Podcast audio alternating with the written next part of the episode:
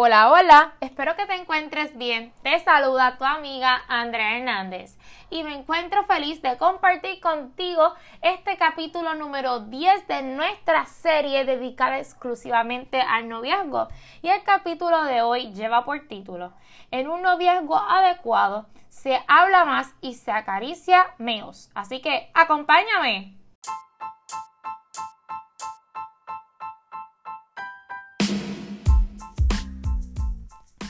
Hay que ser honestos. Cuando estamos con ese chico o esa chica que nos gusta, nos atrae, estamos enamorados, como decimos por ahí, mira, nos mueve el piso. Nosotros, ¿verdad? Ay, comenzamos a abrazarnos, a tocarnos las manos, a, a besarnos, ¿verdad? Pero, ¿hasta dónde nosotros podemos llegar con las acaricias hacia tu pareja? Porque para un joven cristiano sí hay límites en una relación. Y en primer lugar, es porque él o ella saben o entienden que su cuerpo es templo del Espíritu Santo, el cual no le pertenece, como dice Primera de Corintios 3 del 16 al 17. Y por lo tanto, su cuerpo merece respeto y dignidad. Y ahí tiene que haber un límite hasta dónde vamos a llegar tocándonos, acariciándonos. En segundo lugar, porque su vida es una ofrenda agradable a Dios y su único anhelo es glorificar su nombre en todo lo que hace. Así que debe ser un noviazgo que glorifique el nombre de Dios. ¿Verdad? Como jóvenes cristianos, como eso nos dice en Romanos 12 del 1 al 2. Así que Sabiendo esto, tenemos que entender que un noviazgo tiene que tener ciertos límites en las caricias y hay que dar, mira, más espacio a la, comunicación. Muchas personas lo hacen al revés. Más caricias y, y límites en la comunicación, pero no. Para tener un noviazgo saludable debemos hacer un poco de pausa en qué? En las caricias y abrirle la brecha a la comunicación, conocerse, hablar de lo que te gusta, de lo que no te gusta, de lo que, lo que te incomoda, tu opinión sobre algún tema en específico, sobre alguna noticia. Esa es la forma de conocer a esa persona. ¿Por qué? Porque los besos y las caricias, en, ¿verdad? Atrevidas y en exceso y sin límites llevan a la búsqueda de una mayor satisfacción sexual, el coito. La práctica de caricias desenfrenadas solo enfocan y se enfocan en el placer personal y no en la otra persona. Entonces, ¿qué pasa? Que cuando tú te cases, las caricias físicas van a ser muy pocas comparadas con el tiempo de convivencia que vas a tener con tu pareja. Por eso es importante conocer con quién te vas a casar. Porque tú te imaginas casarte y cuando te casas no conozcas a tu pareja porque simplemente invirtieron todo el tiempo descubriéndose sexualmente o tocándose, ¿verdad? Y buscando que te satisface cuando era el momento para que para conocerse y, dejar para el matrimonio, ¿verdad? Eso de conocerse sexualmente y descubrirse. Así que este coge el riesgo, ¿verdad? De casarte con alguien totalmente desconocido. Y eso puede ser muy peligroso. Recuerda que Dios nos llamó a ser luz hacia las demás personas y no vivir en la oscuridad. Así que nosotros como jóvenes cristianos debemos dar un ejemplo hacia las demás personas y nuestras relaciones, nuestra vida, no solamente las relaciones de pareja, sino las relaciones de amistad con propósito, las relaciones de un amigo simplemente, las relaciones con tus padres, la relación con tu jefe, ¿verdad? En el trabajo, tus compañeros de trabajo, la relación de tu matrimonio debe ser un ejemplo y debe ser luz y guía para otras personas que andan en la oscuridad, que anhelan y desean tener una lumbrera en su camino. Así que también las caricias, ¿verdad? Atrevidas, esas caricias que pasan del límite, esas esas relaciones de, noviazgo donde no hay límites en las caricias y en donde se toca y en donde no se debe tocar, donde no hay límites, preparan el escenario para que, para que cada vez sus encuentros sean de mayor intensidad hasta que llegue un momento que la pasión y el deseo no los pare y terminen en un encuentro sexual. Y pues pueden llegar a embarazos no deseados, a una enfermedad venérea, a una ruptura traumática, a un, un aborto o sentido de culpa. Te puedes sentir sucio, entre muchas otras cosas. Ahora ustedes se preguntarán, Andrea, ¿y qué, de qué voy a hablar con mi novio? Con mi novia.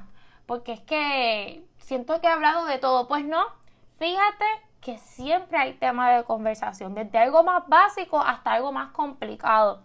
Y que debes preguntar o qué deben hablar y dejarlo en claro antes de tomar la decisión de llegar al matrimonio o de comprometerse. Deben hablar sobre los estudios que piensan realizar y si ambos están estudiando, pues de sus metas, ¿verdad? Si deciden, si deciden hacer una maestría o un doctorado, ¿verdad? Y seguir por ahí para abajo estudiando o hacer otra carrera. Así que debemos hablar de eso. También de la forma en cómo van a manejar su dinero. Porque recuerden que cuando se casen, el dinero, mira, todo va a un mismo lugar, ¿verdad? Porque hay que pagar deuda para los gustos, ¿verdad? Así que hay que ver cómo vamos a administrar ese dinero de la forma más sabia y que pues nos rinda al final del día y tengamos buenos ahorros.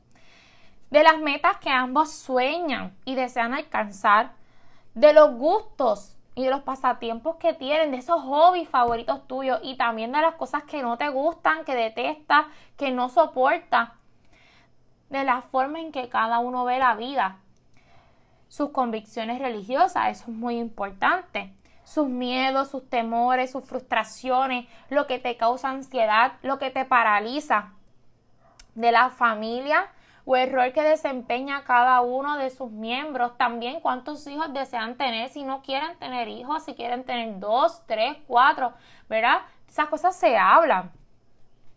De la forma en cómo le gustaría educar a sus hijos, si quieren darle homeschooling, si los quieren llevar a un colegio, a una escuela privada, a una escuela pública, ¿verdad? Si quieren educarlos bajo un enfoque, una escuela cristiana o una escuela que no hable nada de religión, etcétera.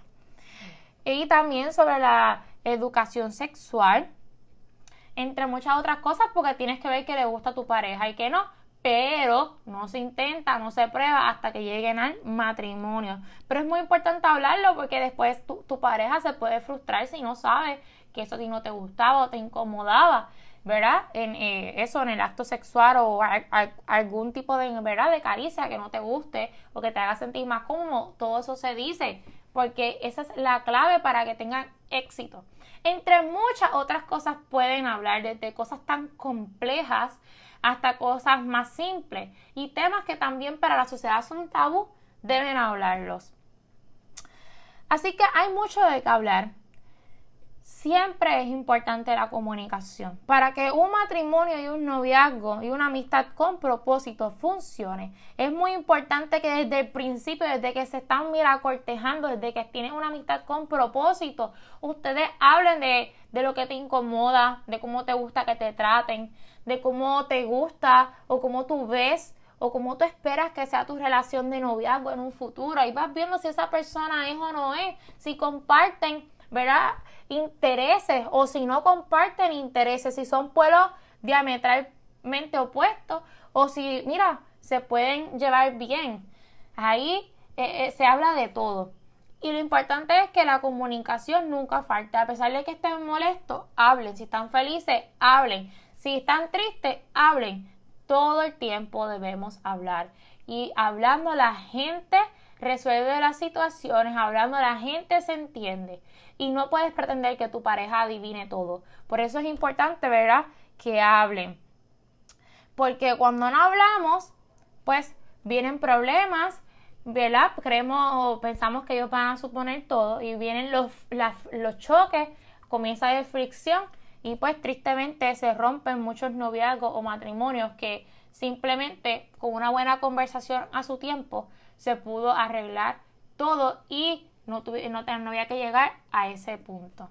Así que espero que hoy te motives a hablar más y mira, dejen las caricias para después que vas a llevar, mira, después que te cases toda una vida para hacer y deshacer con tu pareja en torno, ¿verdad? De su, de cómo expresar su amor mutuamente. Así, fue, así que fue con ustedes Andrea Hernández. Será hasta nuestro próximo episodio la próxima semana. Esto está muy bueno.